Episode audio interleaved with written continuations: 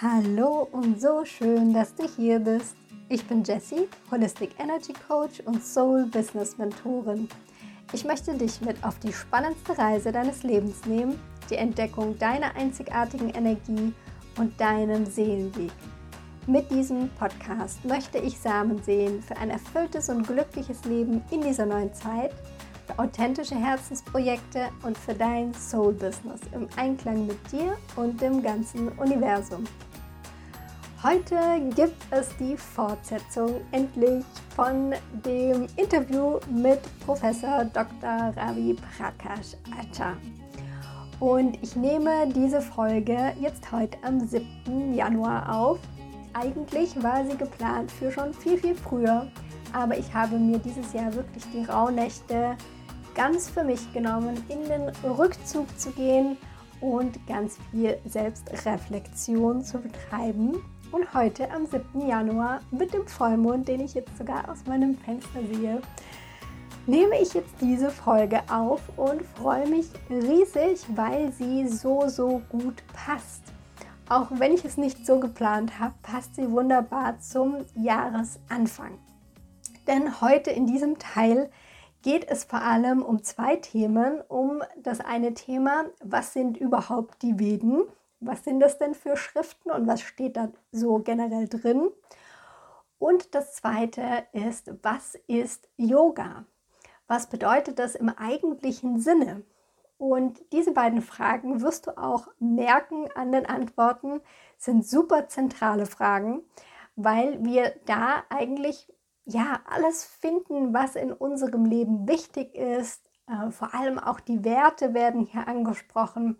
Und das sind alles Dinge, die wir jetzt am Jahresanfang, wenn du vielleicht in deiner Jahresplanung gerade mittendrin steckst oder es ja schon abgeschlossen hast und vielleicht noch die eine oder andere Feinjustierung machen möchtest, einfach super, super wertvolle Hinweise nochmal sind, dass wir das einfach nochmal hören, uns das nochmal zu Gemüte führen um dann eben wirklich uns richtig auszurichten und in die richtige Richtung weiterzugehen. Und wir machen es wieder wie in der letzten Folge. Also wenn du Teil 1 noch nicht gehört hast, dann würde ich dir auch empfehlen, wirklich nochmal eine Folge zurückzuhüpfen und den Teil 1 auch noch anzuhören. Da stellt sich nämlich äh, Raviji vor. Da bekommst du auch so ja, einen guten Einblick in alles, was da noch so kommt. Und das Interview ist auf Englisch. Und du kannst jetzt auch rüberhüpfen zu meiner Zusammenfassung. Und zwar wird in dieser Folge ab ungefähr Minute 30 eine Zusammenfassung von mir kommen, wo ich einfach das, was Raviti hier jetzt gleich im Interview dir erzählen wird, ich nochmal auf Deutsch zusammenfassen werde. Und jetzt wünsche ich dir ganz, ganz viel Inspiration und Freude mit Teil 2 dieses Interviews. Wow, that sounds really, really nice and a really interesting journey that you have. Yeah. Mm-hmm. A long journey. And what would you say if someone is listening now that has no idea what are the Vedas? What is he talking about? Can you try to to summarize what what is the Vedas? What is like the the main sure. thing you would say is is important to know about the Vedas? You know, Veda, the very meaning of the Veda is knowledge. If you don't have the right knowledge, you cannot have the right path to follow. First of all, the information is most important. Knowledge means information, jnana. We call it jnana. Jnana is most important. So Veda is the jnana, the knowledge of this entire cosmos, universe whether and this whole universe has been divided in three levels. One is adhyatmic level the spiritual level where all human beings and these living beings come.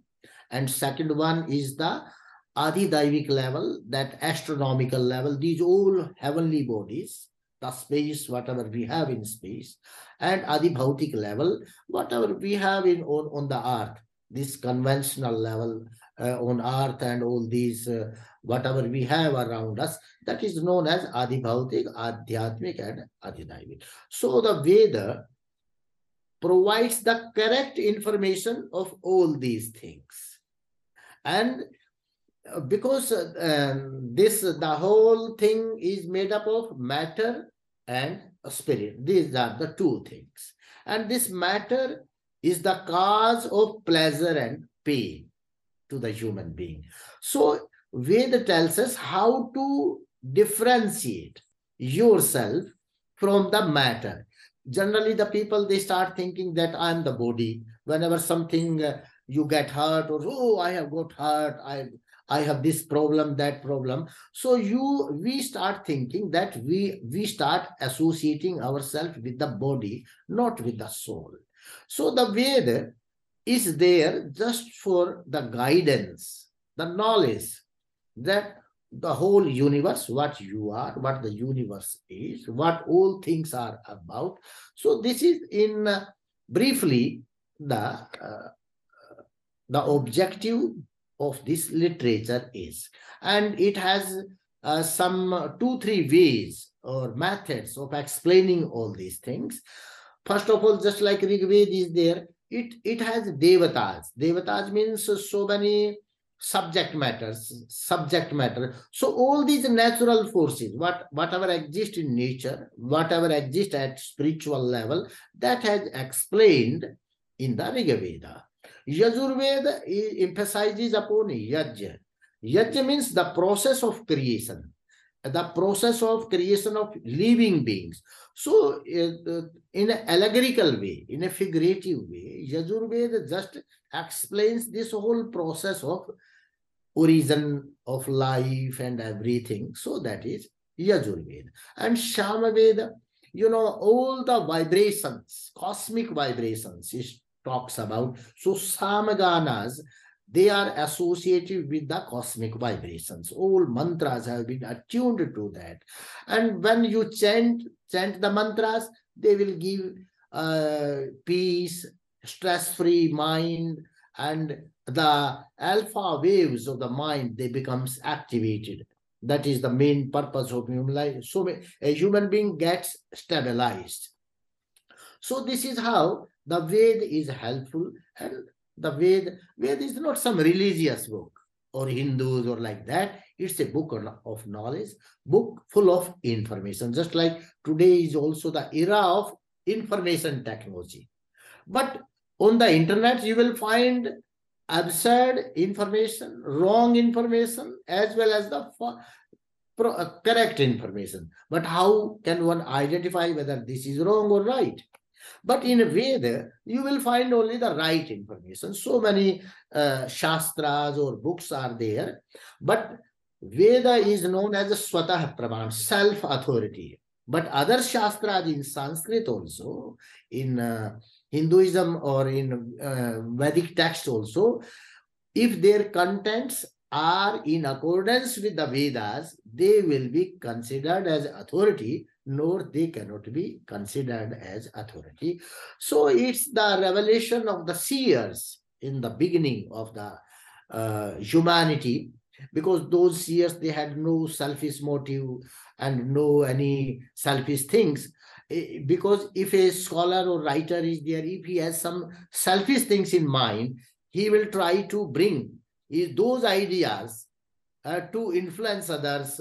Somebody wants to make money, somebody wants to uh, convert others to their fold. So they will use some something wrong or uh, they though they uh, they would not like to give the proper information to the seeker but those rishis in the beginning of uh, humanity, when they were born, there was no such things. Only few persons were there. They imbibed this knowledge and they imparted it uh, without any discrimination of uh, religious, race, uh, color, reason like that. There was no such things. So that this is how this knowledge is considered to be the most sacred and pure one there is no infiltration, there is no interpolation into it, and Ved mantras cannot be interpolated because the language is so complex.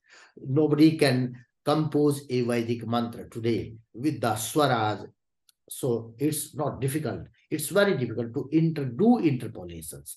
Just like in Puran, in Bhagavad Gita, you may do so many interpolations because those shlokas can be composed very easily and anybody may compose a slok and insert into it. You don't know. So those books may create confusion, but this book won't create any confusion.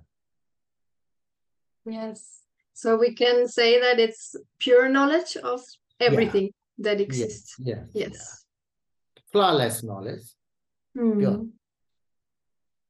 And also something that maybe in the Western world we use a little bit different is the word yoga. Yeah. When we talk here about yoga, normally we mean like the physical yoga that we're doing, like the the exercise, let's say. And what is the true meaning of yoga and how how is it important or why is it so important for us? Yeah, certainly because these days yoga is very popular all over the world. And people are doing yoga. But in in actual sense of the yoga, yoga darshan written by Patanjali, yoga is not a thing to do. Yoga is a thing to live you must live a yogic life. If you want to elevate yourself, then you must live yoga in your life. And this Vedic system has given only one thing, practical one thing to human beings, and that is the yoga. Because as per Vedic philosophy, a human being, the soul, soul of a human being, it gets embodied. When when it is attracted to the prakriti. Prakriti means this material world. When you start associating or start attaching yourself to the material world, then you occupy this body. This body is made up of matter. So you can say, or in very simple word, I can say the soul, it gets the case just like we put the wild animals into cage. So this is his bandhana. This is his slavery. He gets enslaved himself in the cage of Prakriti. And the main objective of human life to come out of this cage because the freedom, the independence is the necessity and every everybody requires it but as a human being when we have when we have got enslaved ourselves by these sense organs by this body we are not able to understand whether now we are the slave or we are freemen we are not freemen as a slave also we start we are thinking that we are the freemen and we are undergoing the process of pain, pleasure, misery, and all these things. And everybody is, uh, you know, running from pillar to post to find out most the happiness, the comfort of the life. But the more we try to find out the comfort, more we are getting more discomforts, more pains, and all the things. Just like uh, these allopathic medicines are there. You take, you are taking one medicine to to alleviate your suffering. But that, that medicine has so many side effects. It is going to cure one disease, but two, three more diseases are going to be created by it. So this is how a human being is the, in, the, in the problem. We are creating all this infrastructure to get comfort. But uh, in the process of getting all this comfort, we are getting so many side effects and we are getting more other types of pains other types of uh, discomforts and stress in life and uh, then we means uh, we don't find any sol solace of this system and that is why the buddha also told sarvasya sansarasya dukhatmakatvam the whole world is full of misery and the objective of the human life is to get rid of this misery. Similarly, the objective of the modern science is also to provide you more and more comfort. But they want to provide more and more comfort with these physical means. But these physical means, they are again backfiring, backfiring. So instead of getting, if we are getting one comfort, we are getting 100 another problem. So this is happening. So the yoga, only Vedic system, it gave us a method how to live the life and how to live the life of freedom. If you want to gain real freedom, you will have to live the life of yoga. And yoga is not merely doing physical exercises. You know that when we talk about the Ashtanga Yoga, the main base starts with the two things, yama and niyama. And what is yama? Yama is the self-discipline. Because if you don't have discipline over yourself, no, niyama. Niyam is the self-discipline. First, I'll talk about niyam. Niyam is the self-discipline. If you are not, if you are not set self, if you are not self-disciplined, you cannot make other people to be disciplined. Because first of all, the charity begins at home. Just like in niyam, shouch is there. First niyam is shouch. Shouch is cleanliness. Cleanliness of body, mind, and soul. You will have the purity is required. You must because we want our house is very clean, very pure, and even bathrooms we want. But we are not thinking about our body. We are making our belly as the this dustbin. We are putting eating so many things without thinking what to eat and what not. So we our human body, we are not thinking about its purity because it has three things body, mind, and soul. So their purity is also must in the house you are living, you want to make it clean. But the house where the soul is living, this body, we have no, we don't want to take care of it. So that's a problem. So he says, Shaucha is the first thing. Everything starts with the purity, cleanliness. Then santosh, contentment should be there. So this is the self-discipline. It pertains to the individual soul, to himself or herself.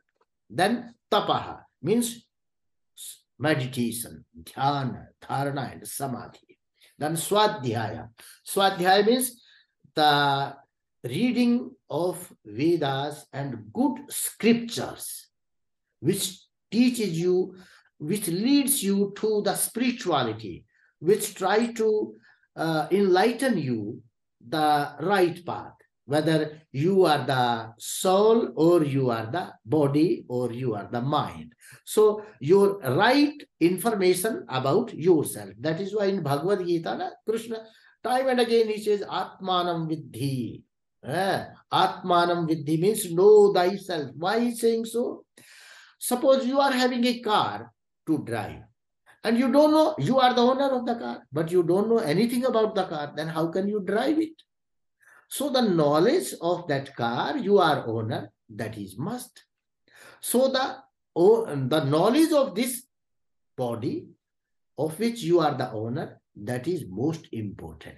How this body came, how we get birth, what will be our uh, the next uh, destination, and what will be the consequences when we will die. So if you will know, you will be able to know about it, then you know your your path, you will find an objective in your life. Oh, I will have to be like that. And what will happen? That is why in Bhagavad Gita, you might have uh, gone through that. The body is known as a kshetra, kshetra, and this soul that is known as a kshetraja. Why the owner has been called as a kshetraja? Kshetraja means who knows this body well. So who is the good owner who knows his house well? Where are the doors? Where are windows? Where is the water system? Where is the kitchen pipe and all these things? If you don't know, then you can't use it. So that is why this yoga, it says that you know yourself. Tapaha, do swadhyaya and Ishwara pranidhana. The final thing is Ishwara pranidhana. You surrender yourself to the God. You, whatever you do, you do in the name of God. Then when you will remember God while doing all these things, you are not going to exploit anybody else. You are not going to harm anybody else because you are you you have become introverted. You have not become outsider. You are not looking towards outside. Then the yama comes. Yama means first self-discipline, then the discipline in the society. Because an individual being, a human being, is not an a human being himself is the social being also. So you will have to be in the society you will have to interact with the people in the society. So for just to achieve the elevation in the life so your social behavior that has to be regularized. If you are not proper you are not uh, behaving properly in the society then self-discipline is not going to help you. Then you will have to be socially uh, very behaved well behaved you should have mannerism in society and that is those five things are required ahimsa satya asteya brahmacharya and aparigraha. What is ahimsa you are not going to uh, harm anybody physically through your thought or through your in your mind itself you cannot think that this person should die he should get accident or I means any bad idea or evil things about anybody you you you cannot think about it.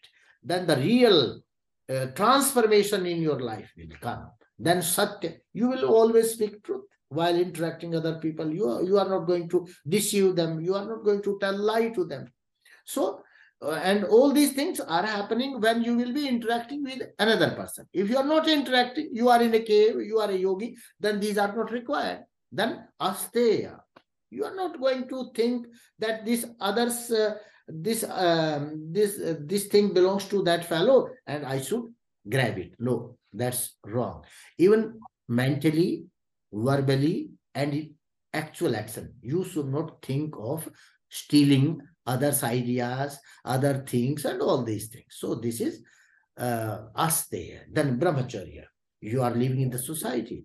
You will have to look upon every ladies uh, accept your wife as mother sister a small side like that. You should develop this type of behavior and, and if you will develop this type of behavior you will you know you you can think that you have gone at the higher ladders or uh, of the yoga. Even gents should treat ladies and ladies should uh, treat gents like that. And if you are not doing this you are not observing proper brahmacharya. Then aparigraha.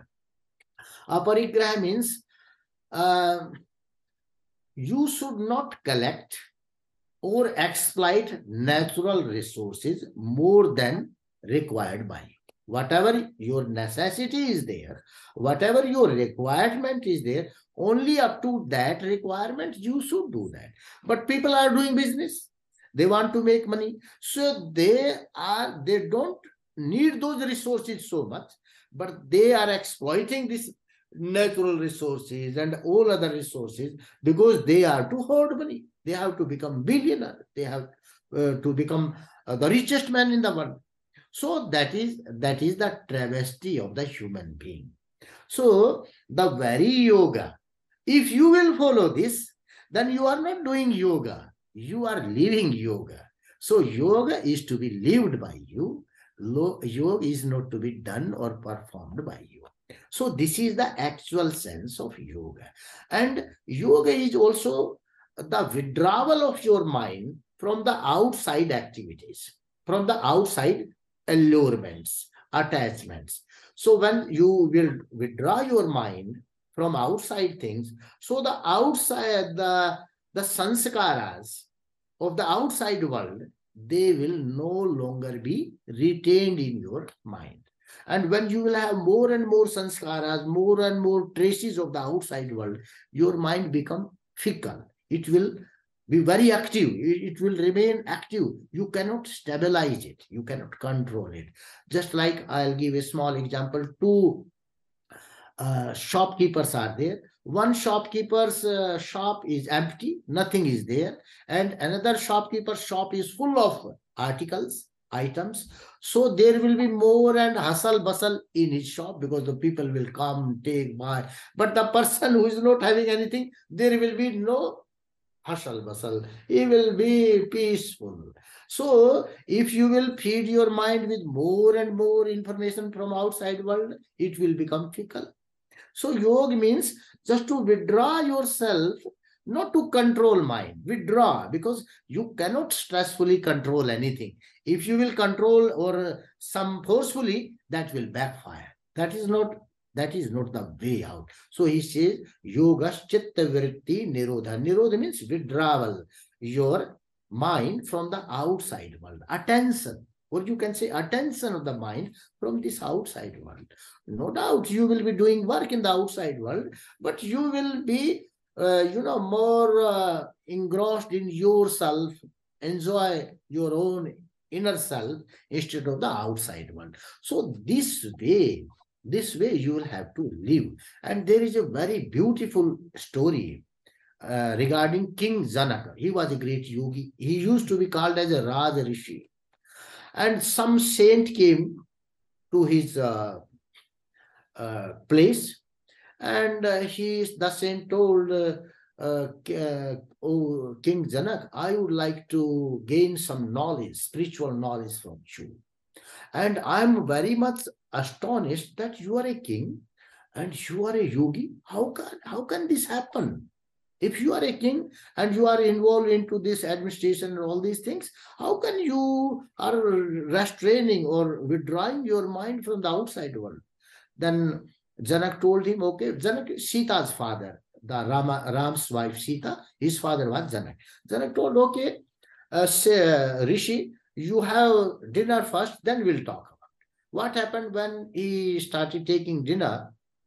Some sword was hung over his head with a very uh, thin thread.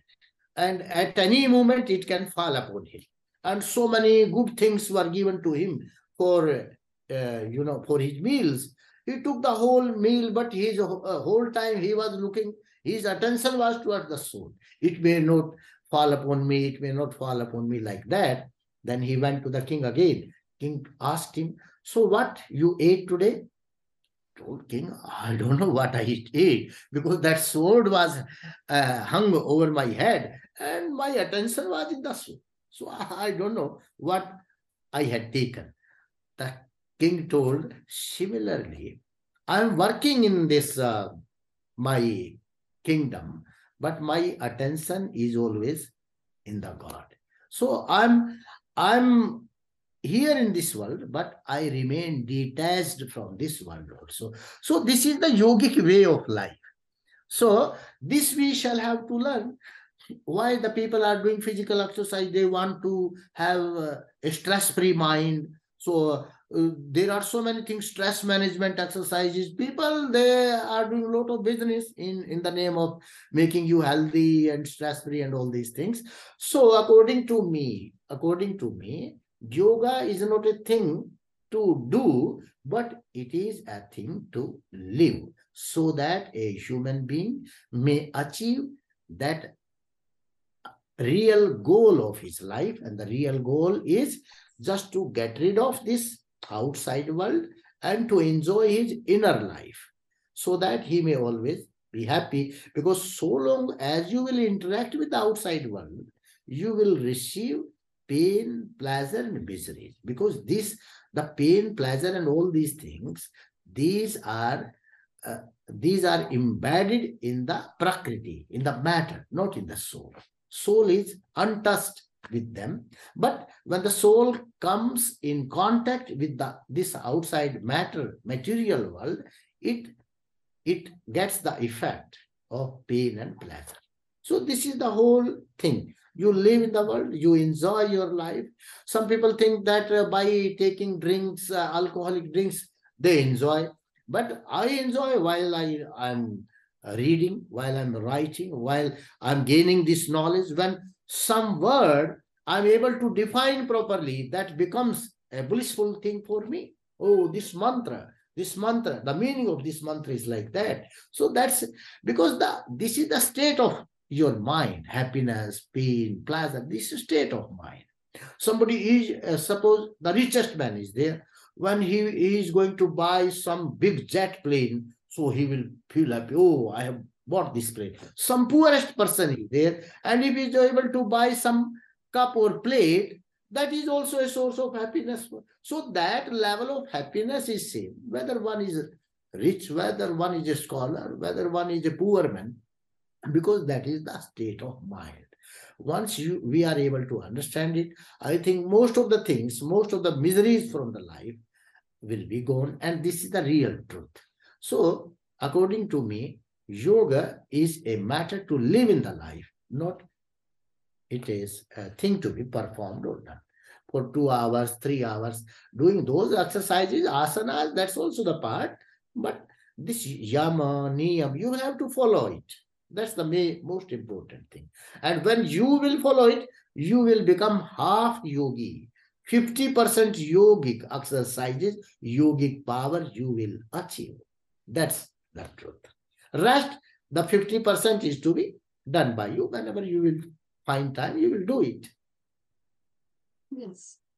Yeah, yeah that's really interesting because, um, yeah, yoga is so much more than just doing physical activity. And actually, as you said, it's a way of life. It's yeah. something that we have to practice every day or uh, for the rest of our lives. And it's like mm. our duty to do that. Exactly. And in and if everybody follows the yogic way of life, there will be no clash, there will be no fighting. Mm. Everybody would treat each other in a very good manner. Because our philosophy, Vedic philosophy is live and help others to live. It's not a philosophy that talks about struggle, survival of the fittest, or live or let live. No, it is a philosophy that says live and help others to live. So everybody will be friendly with every other person in the society. Yeah, what is the solution? exactly. Yeah. So what what I found, what is like a big topic for people So, und jetzt kommt meine Zusammenfassung von diesen unfassbar wertvollen Dingen, die Raviti hier alle beschrieben hat. Und zwar geht es am Anfang gleich darum, was sind eigentlich die Veden? In der letzten Folge habe ich da auch schon ein bisschen drüber gesprochen und hier habe ich ihn jetzt nochmal ganz konkret gefragt, wie er zusammenfassen würde, was die Veden alles beinhaltet. Und er hat das übersetzt erstmal. Also Veda heißt Wissen auf Sanskrit. Und es umfasst also alles, was wir wissen sollten, um unseren richtigen Weg zu finden, um die richtige Richtung in unserem Leben zu finden. Und das hängt auch ganz stark zusammen mit dem Wort Jnana. Und Jnana bedeutet Weisheit. Also vielleicht hast du auch schon den Begriff Jnana Yoga gehört. Also da geht es um das Wissen, um die Weisheit, die in Yoga drinsteckt. Und in diesen Veden wird alles beschrieben. Und das betrifft drei Levels. Also das erste Level ist das spirituelle Level. Also wir sind spirituelle Wesen, wir haben eine Seele und alles, was mit Spiritualität im gröberen und feineren Sinne zu tun hat, wird in den Veden beschrieben. Der nächste Teil, das zweite Level sozusagen, ist die ganze Astronomie und Astrologie auch. Also alles, was um das Universum sich dreht, die Himmelskörper sich dreht, um die Erde sich dreht. Und das dritte Level ist die Materie. Also alles, was wir sehen können. Also alles, was um dich herum existiert sozusagen. Auch dein Körper wäre Materie. Und ja, da würde ich sagen, wenn wir diese drei Level vereinen, haben wir wirklich alles. Also Wissen über alles. Und da ist es so, dass im, in den Veden gesagt wird, dass genau diese Materie, dass wir uns sehr, sehr stark an diese Materie heften immer. Und Veda, also die Veden versucht, da eine Unterscheidung reinzubringen. Denn wenn wir denken, dass wir nur aus den äußeren Objekten, also aus der Materie, irgendwelche Freuden und Glück bekommen, dann haben wir ein Problem, auf gut Deutsch gesagt, weil uns das nie das Glück und die Zufriedenheit geben kann. Das ist einfach ein Naturgesetz, das ist einfach nicht so gedacht und nicht so angelegt. Wir haben nur das kleine, aber feine Problem, dass wir uns als Menschen sehr stark an unsere Materie, auch an unseren Körper beispielsweise heften und denken, dass wir nur das sind. Und da versuchen die Veden einfach ja, einen Switch bei uns im Kopf auszulösen, weil wenn wir es schaffen, uns zu lösen davon, von diesem Gedanken zu lösen, dann können wir wirklich glücklich werden, wir können zufrieden werden und wir können wirklich frei sein. Und ja, er beschreibt dann noch, dass es zum Beispiel in, in es gibt unterschiedliche Schriften, ja, das mal zum einen. Also es gibt zum Beispiel die Rig Veda, da wird beschrieben, was alles in der Natur existiert. Es gibt das Yajurveda, da geht es um die ganze Kreation, also wo kommen wir her, wie ist die Erde entstanden, wie ist der Kosmos entstanden. Es gibt auch das Samaveda, da geht es um ja, die kosmischen Vibrationen, könnte man so sagen. Also da sind zum Beispiel die ganzen wichtigen Mantren auch ähm, geschrieben oder stehen da geschrieben. Und ja, das hilft uns alles, also dieses ganze Wissen hilft uns dabei, unseren Geist wieder zu beruhigen. Weil das Problem ist, dass wir uns, wie gesagt, sehr stark mit unserem Geist, auch mit unseren Gedanken, sehr stark identifizieren und der Geist wenn du das mal bei dir beobachtet hast, wenn du beispielsweise in der stillen Meditation bist, dann kann der ganz schön verrückt werden. Ja? Also der hüpft von einem Thema zum anderen und ist irgendwie gar nicht mehr zu beruhigen. Und da geht es eben darum, dass wir das Wissen wieder erlangen, wie wir diesen Geist besänftigen können, um dann eben wieder mehr bei uns anzukommen. Und er sagt auch, ganz, ganz wichtig ist, dass die Veden keine Religion sind, sondern es ist eine reine Information.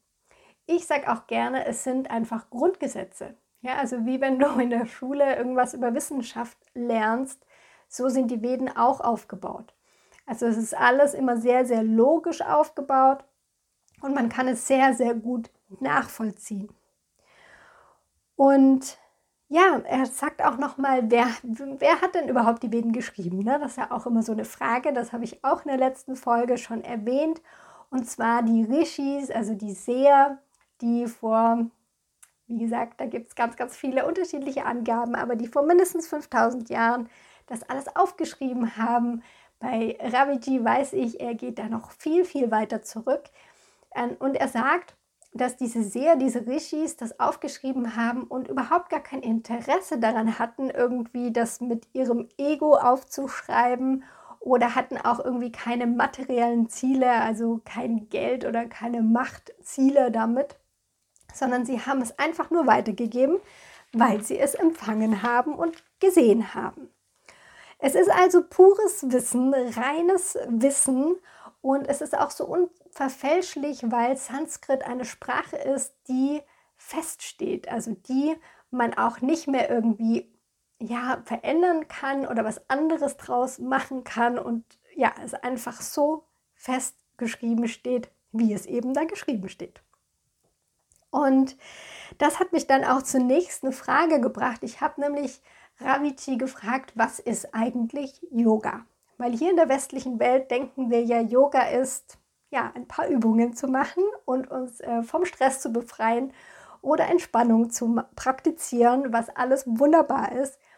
Aber tatsächlich ist das nicht Yoga. Und Raviti sagt es wirklich auf den Punkt gebracht. Yoga ist nicht etwas, was man tun kann, sondern Yoga ist ein Lebensstil. Und da gibt es auch eine ganz schöne Geschichte. Da fragt ein Schüler den Meister, ja, wie viel Yoga am Tag machst du denn? Und er erwartet dann, dass der Meister sagt, irgendwie zwei, drei Stunden oder fünf Stunden, wie auch immer. Und der Meister antwortet 24 Stunden am Tag. Und der Schüler ist erstmal total irritiert und denkt sich, hör, der kann auch nicht äh, 24 Stunden lang Yoga-Übungen machen, ist ja völlig unmöglich. Und dann löst eben der Meister das auf und sagt, ja, so ist es nicht. er macht jetzt keine Übungen 24 Stunden lang, aber Yoga ist eben ein Lebensstil und den sollte man 24 Stunden am Tag praktizieren. Und da geht auch Yoga ganz stark drauf ein, was schon in den Veden, hängt natürlich mit den Veden zusammen, ähm, was da geschrieben steht, dass eben Yoga möchte, dass wir uns aus diesem Käfig, den wir uns selber gebaut haben, wieder befreien. Und zwar diesen Käfig, dass wir eben denken, dass unser Glück, unsere Zufriedenheit im Außen entsteht. Und da gibt er auch ein ganz, ganz tolles Beispiel. Und zwar, man kann sich vorstellen wie so eine Pille, die man ja von der Medizin auskriegt, wenn man jetzt irgendein Leiden hat, man bekommt eine Pille. Und diese Pille ist, wenn wir zum Beispiel im Außen irgendwelche Freuden, irgendwelches Glück bekommen, konsumieren, dann wirkt zwar diese Pille, aber diese Pille hat auch Nebenwirkungen. Das heißt, wir bekommen vielleicht einen kurzen Moment dieses Glück geschenkt und dann kommen aber die ganzen Nebenwirkungen, die wieder Leiden verursachen. Das heißt, wir sind nicht an den tiefen an die tiefe Ursache gegangen, den Käfig wirklich aufzusperren und da rauszugehen, sondern wir sind im Käfig sitzen geblieben und haben einfach nur eine Pille genommen.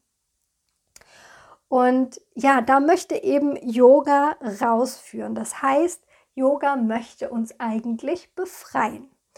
Und da nennt er etwas, was sehr, sehr wichtig ist, und zwar Ashtanga Yoga und die acht Stufen des Ashtanga Yoga. Und ich meine jetzt nicht wieder, nicht die Übungen, es gibt ja auch Ashtanga Yoga Stil, sondern ich meine eine Schrift, die beschreibt, was, ja, was die Stufen eines Yogis sind.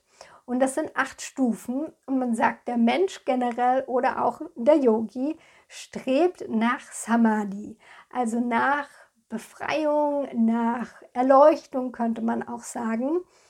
Und das klingt jetzt erstmal sehr, sehr groß und für uns sehr, ja, so unerreichbar oder unmöglich. Und vielleicht wissen wir auch gar nicht, ob das wirklich existiert.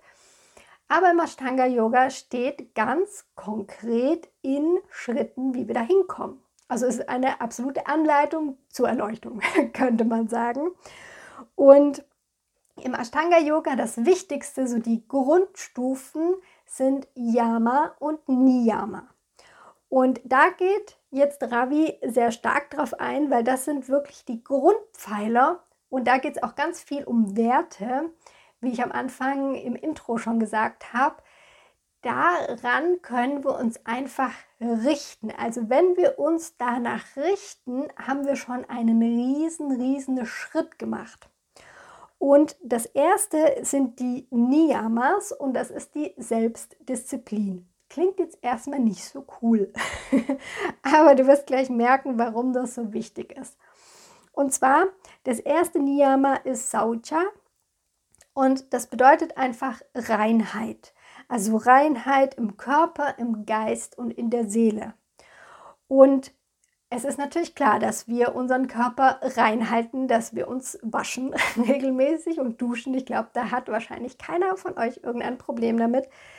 Nur es geht hier noch viel, viel weiter. Es geht darum, dass wir nicht nur unseren Körper jetzt von außen reinhalten oder auch unser Umfeld, also unsere Wohnung, unser Haus reinhalten, sondern es kommt natürlich auch darauf an, was wir in unseren Körper hineinlassen, also was wir im Innern für eine Reinheit haben. Also da kommt ganz stark die Ernährung noch mit ins Spiel. Also dieser Gedanke, dass der Körper wirklich der Tempel der Seele ist. Dann auch Reinheit im Geist. Schau mal oder beobachte mal, was du den ganzen Tag über denkst, über dich denkst und auch über andere denkst. Und da kann, also ich aus meiner Sicht zumindest schon sagen, dass ich da noch Potenzial habe, aufzuräumen und noch reiner zu sein. Dann das nächste Niyama ist Santosha und das bedeutet sowas wie Zufriedenheit, also zufrieden zu sein mit den Dingen, die einem geschenkt werden. Und da kommt ganz stark für mich die Dankbarkeit mit rein. Also dankbar zu sein für das, was im Außen ist und nicht immer zu suchen, was jetzt gerade schlecht ist oder was jetzt gerade nicht so gut läuft, sondern einfach so eine Grundzufriedenheit zu haben mit dem, was schon da ist. Als nächstes kommt Tapas. Da geht es um die Disziplin beziehungsweise auch das regelmäßige Meditieren, dass man da auch ja eine regelmäßige Praxis, eine regelmäßige spirituelle Praxis hat. Dann kommt Svadhyaya und das ist ja das Lesen der Schriften im Endeffekt, also dass man sich immer wieder mit diesem spirituellen Wissen auseinandersetzt um eben ja das richtige Wissen zu studieren und da den Geist darauf vorzubereiten. Und er sagt auch, das ist wie wenn wir ein Auto hätten und wir wissen überhaupt nicht, wie es eigentlich fährt. Und wir würden uns da reinsetzen und wir würden es halt irgendwie versuchen. Und so sieht er auch eben diese, ja, diese Schriften und die, die Wichtigkeit der Niyamas und der Yamas, dass wir quasi dieses Gefährt, diesen Körper bekommen haben, aber eigentlich wissen wir gar nicht so genau, wie das Ganze funktioniert. Und dann kommen wir auch schon zu den Yamas. Und da geht es eher so um unsere ja, Pflichten oder die Disziplin in der Gesellschaft, weil wir sind eben soziale Wesen und ja, wir interagieren immer mit anderen Menschen und da gibt es einfach so gewisse Regeln, die wir einhalten dürfen. Und das ist auch ganz spannend, weil hier geht es beispielsweise, im ersten geht es um Ahimsa.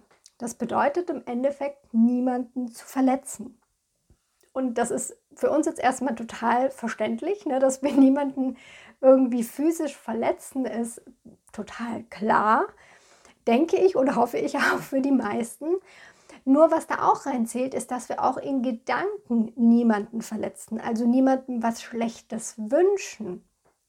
Und da wird es dann schon wieder schwieriger. Ne? Also da haben wir alle wahrscheinlich noch Potenzial, dass wir da wirklich nie schlechte Gedanken haben an andere. Da zählt auch sowas rein wie zum Beispiel nicht lästern über jemanden. Und ja, da können wir uns wahrscheinlich alle an der eigenen Nase fassen, dass da ja, dass es da noch Möglichkeiten gibt, weiterzugehen. Dann Satya, da geht es um die Wahrheit sagen, also dass wir wirklich wahrhaftig sind, dass wir unsere eigene Wahrheit sprechen und natürlich immer das Ganze in Zusammenspiel mit Ahimsa, also niemanden verletzen, auch nicht mit Worten verletzen. Mm, und da steht tatsächlich Ahimsa über Satya, dass wir dann im Notfall einfach schweigen sollten. Dann gibt es Asteya, das Nicht-Stehlen. Und ja, es ist auch wiederum im physischen Sinne wahrscheinlich den meisten klar, dass wir irgendwie jemandem nichts wegnehmen werden. Aber da geht es auch um beispielsweise das Nichtstehlen von anderen Ideen. Also wenn jemand anders eine Idee hat, eine Idee im Business oder auch eine Idee sonst wo, dass wir das eben nicht klauen, um dann selber Profit oder irgendeinen Vorteil daraus zu haben, sondern dass wir auch hier ganz stark darauf achten, dass wir Asteya beachten. Dann gibt es Brahmacharya und das wird auch übersetzt mit Enthaltsamkeit. Und das wird oft falsch verstanden, weil natürlich die Mönche, die es auch in der Yoga-Tradition gibt, die Swamis, die leben wirklich enthaltsam. Allerdings für Menschen, die jetzt in Beziehungen leben, die jetzt keine Nonnen oder Mönche sind. Für die gelten da ein bisschen andere Regeln. Und zwar geht es darum, dass man einfach beispielsweise den Partner nicht betrügt. Also dass man hier einfach wahrhaftig auch wieder mit seinem Gegenüber umgeht, auch in der Beziehung damit umgeht und einfach diese gewissen Regeln, die man da aufgestellt hat, auch beachtet. Dann Aparigraha. Da geht es darum, dass wir zwar die Ressourcen verbrauchen, die wir jetzt gerade brauchen, also beispielsweise Essen, das Essen konsumieren, das wir jetzt gerade wirklich brauchen und die Ressourcen, die dafür nötig sind, aber auch nicht zu viel. Und ich glaube, das ist ein ganz, ganz großes Thema, wenn es um das Thema Umweltschutz geht, das ja gerade sehr, sehr präsent ist, dass hier Aparigaha schon sagt, Du darfst dir von der Natur was nehmen, aber auch nicht zu viel. Also nicht, um beispielsweise Geld damit zu verdienen oder irgendwelche Machtverhältnisse damit auszunutzen, sondern einfach das konsumieren, was du jetzt für dein Überleben brauchst. Und wenn wir das schon mal beachten, wie gesagt, ist das schon ein riesen, riesen Step. Und ich habe das jetzt hier relativ schnell einfach erklärt, auch so wie Raviji es in diesem Interview gemacht hat, weil wenn wir jetzt in jedes Einzelne könnten wir noch ganz, ganz tief reingehen und ganz stark schauen. Einmal, wie gesagt, gibt es immer ein, eine Bedeutung auf der materiellen Ebene. Dann gibt es eine Bedeutung im Wort, also wenn wir schon im Wort beispielsweise jemanden verletzen. Und dann gibt es immer noch die gedankliche Ebene, also wenn wir in Gedanken irgendetwas machen, beispielsweise etwas Unreines, also wenn wir uns selber ständig irgendwie fertig machen beispielsweise. Und so kann man in jedes Jammer und Niyama nochmal ganz, ganz tief einsteigen und sich damit wirklich nochmal richtig auseinandersetzen und mal richtig auch reingehen, was sind denn auch meine Werte und was kann ich da jetzt vielleicht nochmal stärker für mich auch übernehmen. Und was er dann auch sagt, ist, dass es letztendlich darum geht im Yoga, dass wir unsere Gedanken zur Ruhe bringen. Also dieser Ausspruch, den vielleicht kennst du den auch, Yoga Chitta Vritti Nirodha. Das bedeutet, dass zur Ruhe, also Yoga ist das zur Ruhe bringen des Geistes. Und ja, das ist manchmal einfacher gesagt als getan. Und die Grundlage dafür, dass wir das überhaupt schaffen unseren Geist zur Ruhe zu bringen, sind Yamas und Niyamas. Das ist nicht Meditation. Das ist ganz, ganz spannend, weil viele Menschen denken, naja, ich muss einfach nur regelmäßig praktizieren, also je, regelmäßig meditieren beispielsweise und dann bekomme ich meine Gedanken schon zur Ruhe. Das funktioniert aber nie 100%, wenn du nicht Yamas und Niyamas beachtest. Das sind nämlich die ersten beiden, die kommen und dann erst kommen Asanas. Also dann kommen erst die körperlichen Übungen, die jetzt nicht schlecht sind deswegen. Die bereiten eben den Körper vor.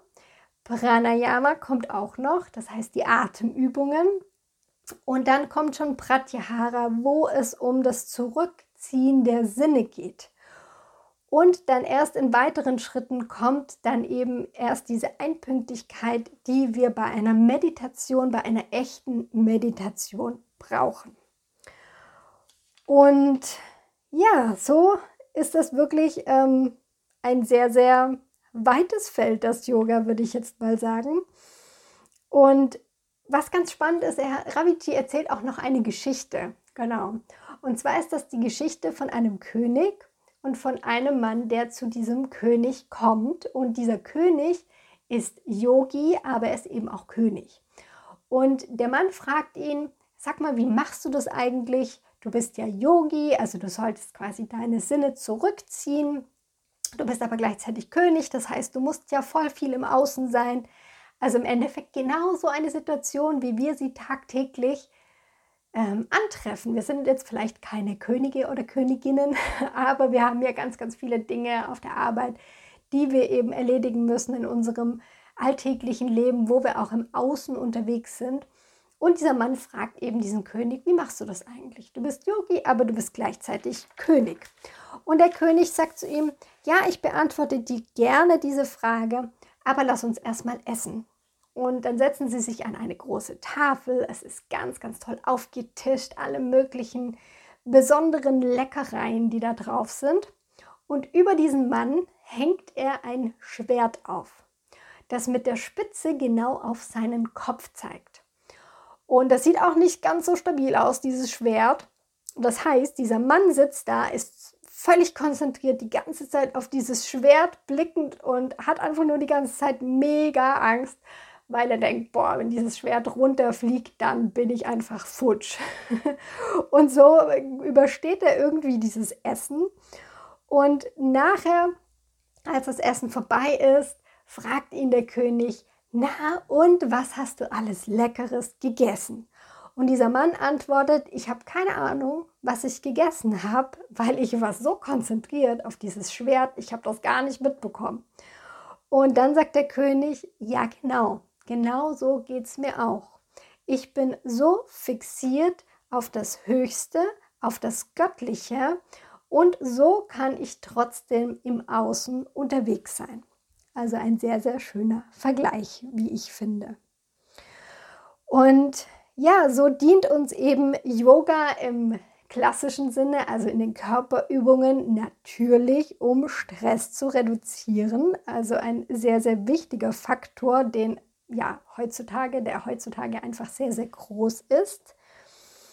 Und das Ziel ist aber, dass Yoga ein Lebensstil wird und dass wir unser inneres Leben, also unser Innenleben, wieder genießen können. Dass wir verstehen, dass wir die Erfüllung im Außen nie finden werden und dass es hat aber auch was Gutes, weil wir wissen, okay, wir können es im Außen nicht finden, also wir können aufhören zu suchen im Außen und wir können uns wirklich zurückbesinnen, nach innen schauen und es da wiederfinden. Es ist also ein State of Mind, sagt er. Es ist also nur ein Gedanke. Und ja, da möchte ich noch ähm, zum Abschluss eine sehr spannende Geschichte erzählen, die ich von meinem ja, fast ersten, würde ich sagen, Yogalehrer gehört habe und die ich so unfassbar passend fand und mit der ich erstmal, wo es bei mir erstmal Klick gemacht habe und ich verstanden habe, um was es denn eigentlich geht bei diesem Glücklichsein oder glücklich werden. Und zwar, stell dir mal vor, du hast eine Lieblingssorte Eis. Sagen wir mal, diese Lieblingssorte ist Schokoladeneis. und du ähm, hast jetzt total Lust, dieses Schokoladeneis bei der Eisdiele, die du, ja, wo es das beste Schokoladeneis gibt, wo du schon weißt, boah, ja, das ist richtig gut. Und du weißt, hey, die machen jetzt bald zu, ich muss mich also sputen, wenn ich das noch haben will, dann ähm, muss ich schnell machen. Das heißt, du kommst in die Handlung. Du bist so voll, oh ja, ich habe total Lust, dieses Eis zu essen. Du bist an der Eisdiele angekommen, da ist eine Riesenschlange, ja, du bist schon total ungeduldig und vor dir, bevor du jetzt dieses Eis bestellen kannst, steht eine ältere Dame und die bestellt jetzt fast die letzte Kugel deines Schokoladeneises. Du bist schon total sauer und denkst dir, boah, hoffentlich äh, ja, nimmt sie mir diese Kugel nicht weg. Du hast aber noch Glück, du bekommst diese Kugel Schokoladeneis noch. Und stell dir jetzt mal vor, Du nimmst zu diesen ersten Bissen von diesem Schokoladeneis und es ist pures Glück, pure Glückseligkeit. Ich weiß nicht, du kennst mit Sicherheit dieses Gefühl, ob, egal ob das mit einem Eis ist oder mit irgendetwas anderem ist, du hast dir diesen Wunsch erfüllt und du hast einen, einen Moment, in dem du pures Glück verspürst. Dann isst du dieses Eis, bist total happy, es ist alles total cool. Überleg dir mal, du im Anschluss holst du dir gleich wieder die nächste Kugel und dann noch eine Kugel und dann noch eine Kugel. Wahrscheinlich wirst du die zweite und dritte Kugel noch irgendwie vielleicht hinkriegen, aber sicher, spätestens ab der vierten Kugel wird dir dieses Eis nicht mehr schmecken. Und es ist genau dasselbe Eis, aber du hast dich so überfressen, auf gut Deutsch gesagt, dass du es überhaupt nicht mehr genießen kannst. Und das Spannende ist, genau so ist es mit unseren Wünschen. Wir wünschen uns etwas sehnlichst. Dann bekommen wir es, weil wir in Aktion kommen, vielleicht es auch uns visualisiert haben, ganze Palette, Manifestation und so weiter. Wir bekommen das und haben dann diesen einen Moment der Glückseligkeit. Warum ist er da? Das ist jetzt die alles entscheidende Frage. Warum habe ich dann in dem Moment, verspüre ich das Glück, wenn das Glück nicht im Außen liegt? Und jetzt kannst du dir mal vorstellen, du, für dich ist es vielleicht eine Kugel Schokoladeneis. Für jemanden anderen ist diese Kugel Schokoladeneis Horror. Mag er überhaupt nicht. Der isst lieber Zitroneneis. Das heißt, wenn es für den einen Schokoladeneis ist und für den anderen Zitroneneis, ist doch komisch, oder? Wenn es nicht dasselbe ist und wenn wir nicht sozusagen aus demselben die Glückseligkeit schöpfen, kann es ja schon mal nicht im Außen liegen. Das ist mal eine Erklärung. Die andere Erklärung ist die, warum verspürst du dann dieses Glück? Das ist ja auch so eine Frage, die bei ganz, ganz vielen aufkommt. Warum spüre ich denn dann dieses Glück, wenn es gar nicht da drin liegt? Und was passiert in diesem Moment, als du das, den ersten Bissen dieses Schokoladeneises nimmst, ist, dass du Ruhe im Geist hast. Es gibt in diesem Moment den, nur diesen einen größten Wunsch, dieses Schokoladeneis, und das bekommst du gerade. Und alle anderen Wünsche, die da auch noch so rumschwirren, die sind ruhig. Die halten mal die Klappe. Auf gut Deutsch gesagt. Das heißt, du schaffst es dadurch, Ruhe im Geist zu erzeugen. Und das bringt dir die Glückseligkeit, die du dir eigentlich wünschst. Und da wir ansonsten um diese ja, um dieses Erleben immer wieder zu haben, müssten wir ständig tausend Wünschen hinterherrennen und ständig diese Wünsche erfüllen, damit wir eben diesen einen Moment der Glückseligkeit haben. Und das funktioniert ja nicht, das ist ja purer Stress tatsächlich. Und deshalb sollten wir uns eher darauf konzentrieren, wie bekomme ich Ruhe in meinen Geist, vielleicht ohne Schokoladeneis, sondern mit eben Yamas, Niyamas, den ganzen Praktiken, Yoga, Pranayama, Meditation und so weiter und so fort, um dann diese Glückseligkeit immer zu haben, ohne dass ich irgendetwas im Außen dafür oder irgendwelche Wünsche dafür erfüllen muss. Ja, ich hoffe, vielleicht hat dir diese Geschichte jetzt auch ein Stückchen die Augen geöffnet. Mir hat sie damals unfassbar die Augen geöffnet. Ich fand sie richtig, richtig gut und sehr, sehr einleuchtend und hat einiges in meinem Leben verändert. Ja, ich hoffe, dass du jetzt ganz, ganz viele Einblicke, Inspirationen für deinen Weg, vielleicht auch für deine Jahresplanung, für deine Werte mitbekommen hast, sodass du jetzt da einfach nochmal in die Selbstreflexion gehen kannst bei all diesen Schriften und bei diesen Dingen, die du jetzt auch hier im Podcast gehört hast, durch Raviti oder durch mich gehört hast, ist es auch immer ganz gut, sich so ein paar Stichpunkte vielleicht mitzunehmen, das auch nochmal, ja, sich mehr Gedanken dazu zu machen. Also sich einfach mal in der Meditation ein oder zwei Yamas oder Niyamas mit dazu zu nehmen, da einfach mal zu reflektieren darüber zu schauen, wo könntest du noch tiefer gehen, wo sind da vielleicht noch Baustellen bei dir, die du jetzt im neuen Jahr auch angehen möchtest. Und ja, wenn du Gravity noch näher kennenlernen möchtest, kannst du nach wie vor die Seite vedicsciences.com besuchen. Da findest du auch die Vedic Science Virtual University, wo er seine Kurse gibt. Wie gesagt, dieses Jahr beginnt auch irgendwann der Bhagavad Gita Kurs, den kann ich dir wärmstens ans Herz legen. Und wenn du jetzt diesen Podcast schon länger hörst oder vielleicht jetzt auch ganz neu, frisch dazugekommen bist, dann würde ich mich wahnsinnig über eine Bewertung freuen auf Spotify oder auch auf iTunes. Darfst du mir gerne eine 5-Sterne-Bewertung hinterlassen, damit noch ganz, ganz viele Menschen diesen Podcast hören können. Und ich freue mich schon, wenn du wieder einschaltest. Bis dahin, Namaste, deine Jessie.